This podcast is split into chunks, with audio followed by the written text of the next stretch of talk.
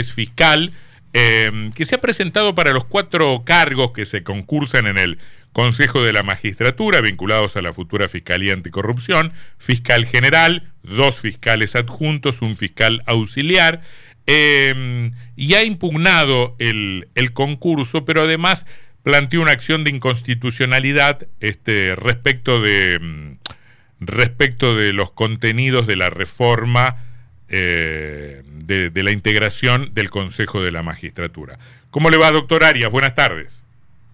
¿Qué tal? Buenas tardes, ¿cómo le va? Muy bien, muy bien. Ayer comentábamos el, el tema de los jurados, particularmente con, con nuestro columnista eh, eh, Varela, Juan Cruz Varela, y se nos planteaban una serie de confusiones respecto de la conformación y todo eso. Pero más que nada me gustaría me gustaría que usted aclarara su posición, sobre todo respecto de las impugnaciones.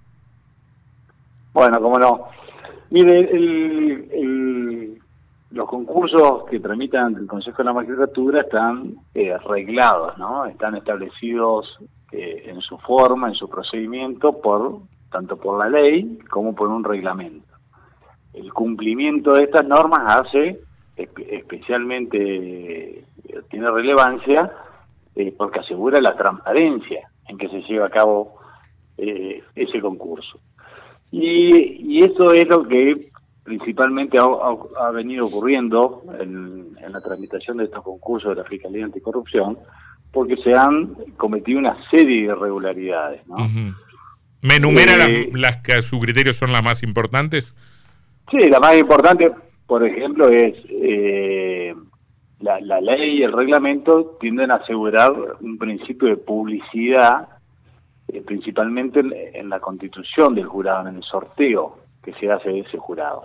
Y acá, eh, cuando se convoca a, al concurso, ya se establecen eh, los jurados sin que nadie haya tenido oportunidad alguna de eh, poder presenciar ese, esa, ese sorteo que se hace de determinados listados para la constitución del jurado. ¿Qué, eh, ¿Qué, recorrido ha tenido su impugnación o sus impugnaciones y, y, y cuál ha sido su suerte?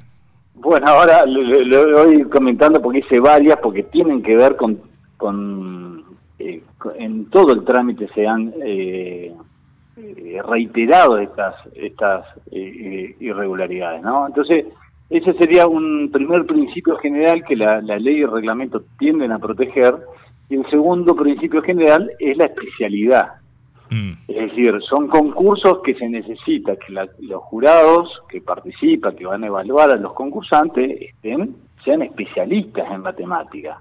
Mm. Tanto el que provenga del, del, sector académico como el, que provenga del colegio de la abogacía como el de la, de la Asociación de la Magistratura. Tienen que ser especialistas. Y especialmente hay un artículo del, del reglamento que dice que en los cargos para, para cubrir eh, cargos del Ministerio Público Fiscal deben ser especialistas en derecho penal. ¿no? Uh -huh. Entonces, en base a eso, acá empieza el problema. Ante la oscuridad de la falta de publicidad en los sorteos, uno se puso yo me puse a estudiar cómo habían constituido ese, ese, ese jurado y se advierte que este le, le, explico un poquito cómo es el, el, trámite general. Los estamentos, esto es, los académicos presentan anualmente eh, un listado de posibles o potenciales jurados para cada una de las ramas. Uh -huh. Igualmente lo hace el Colegio de la Abogacía, igualmente lo hace el, eh, la Asociación de Magistrados.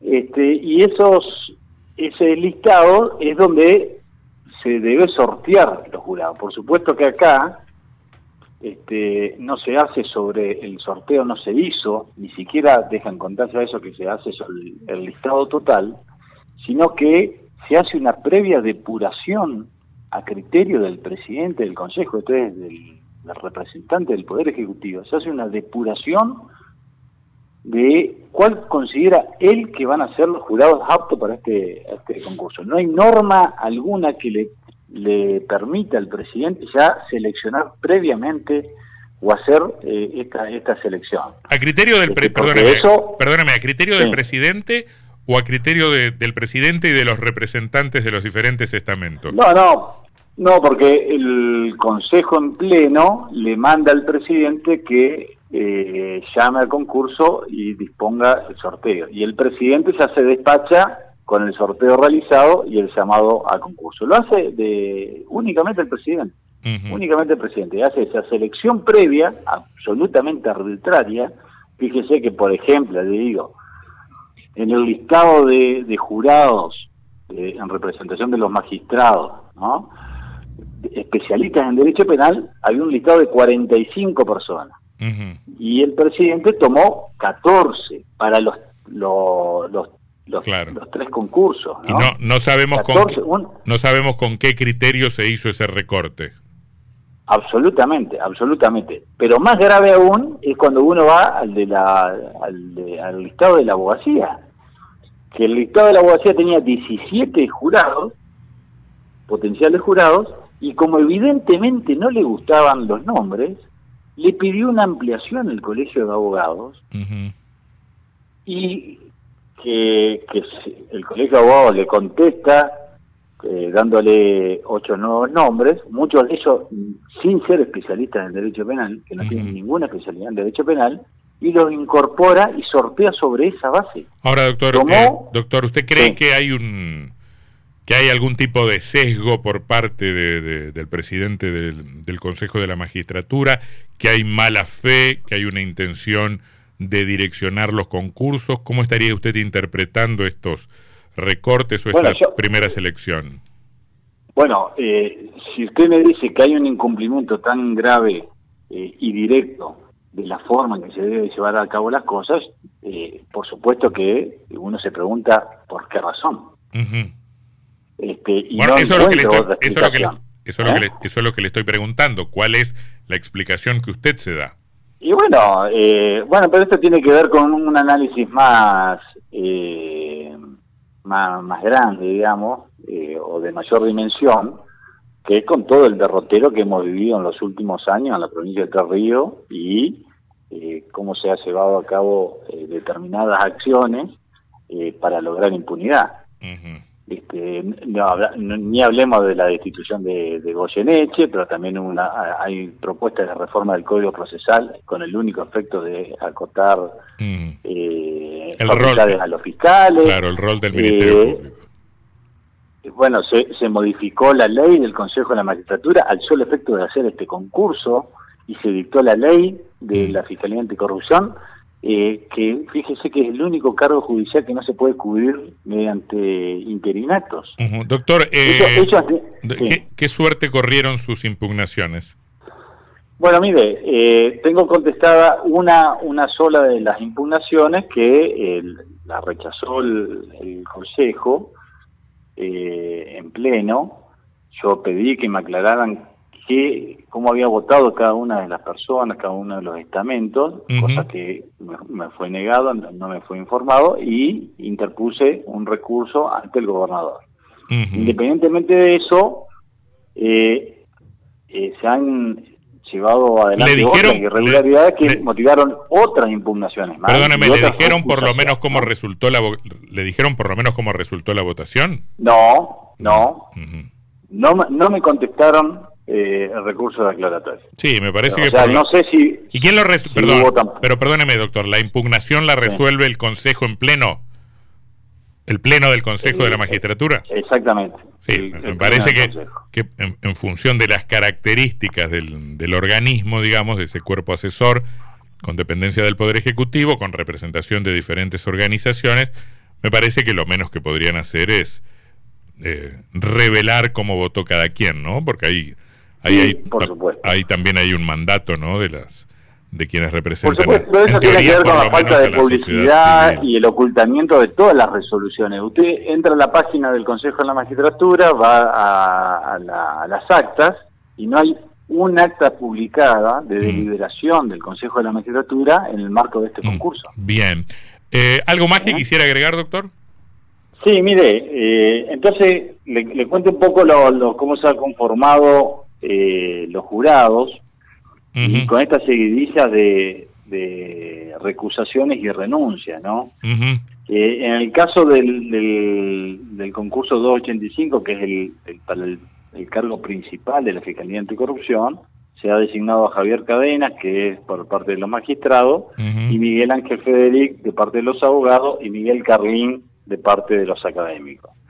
Ahí hubo una serie de renuncias, fíjese que renunció Miguel Ángel Federic, pero porque yo también creo que tengo algo que ver porque impugné, porque no es especialista en derecho penal, porque estaba en la lista esa, en la comisión especial del Colegio de la Abogacía, eh, y fue nombrado Germán Coronel, que también renunció y que no podía participar, esta es otra irregularidad, no podían participar algunos de los concursos, eh, algunos de los jurados designados, porque estaban siendo jurados en otros concursos, y hay una limitación de la propia ley.